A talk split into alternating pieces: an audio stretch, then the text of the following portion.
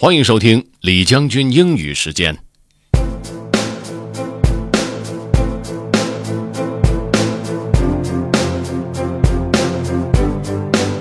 今天和大家分享的内容是一首诗，这首诗的名字叫做《Youth》，青春，作者是德国人 Samuel Ehrman。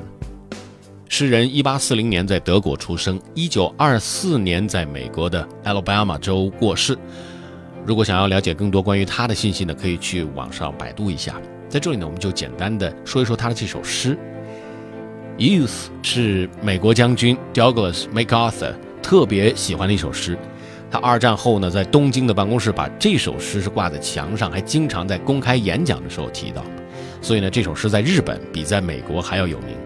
不管他在哪里最出名，我最喜欢这首诗的是它的核心理念：年轻是一种心态。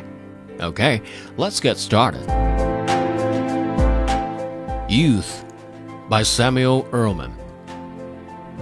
Youth is not a time of life, it is a state of mind.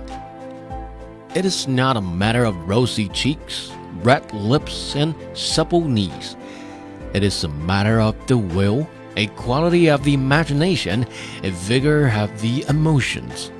It is the freshness of the deep springs of life. Youth means the temperamental predominance of courage over timidity of the appetite, for venture over the love of ease. This often exists in a man of 60 more than a body of 20. Nobody grows old merely by a number of years. We grow old by deserting our ideals. Years may wrinkle the skin, but to give up enthusiasm wrinkles the soul. Worry, fear, self distrust bows the heart and turns the spirit back to dust. Whether 60 or 16, there is in every human being's heart the lure of wonder, the unfailing childlike appetite of what's next, and the joy of the game of living. In the center of your heart and my heart, there is a wireless station. So long as it receives messages of beauty, hope, cheer, courage, and power from man and from the infinite.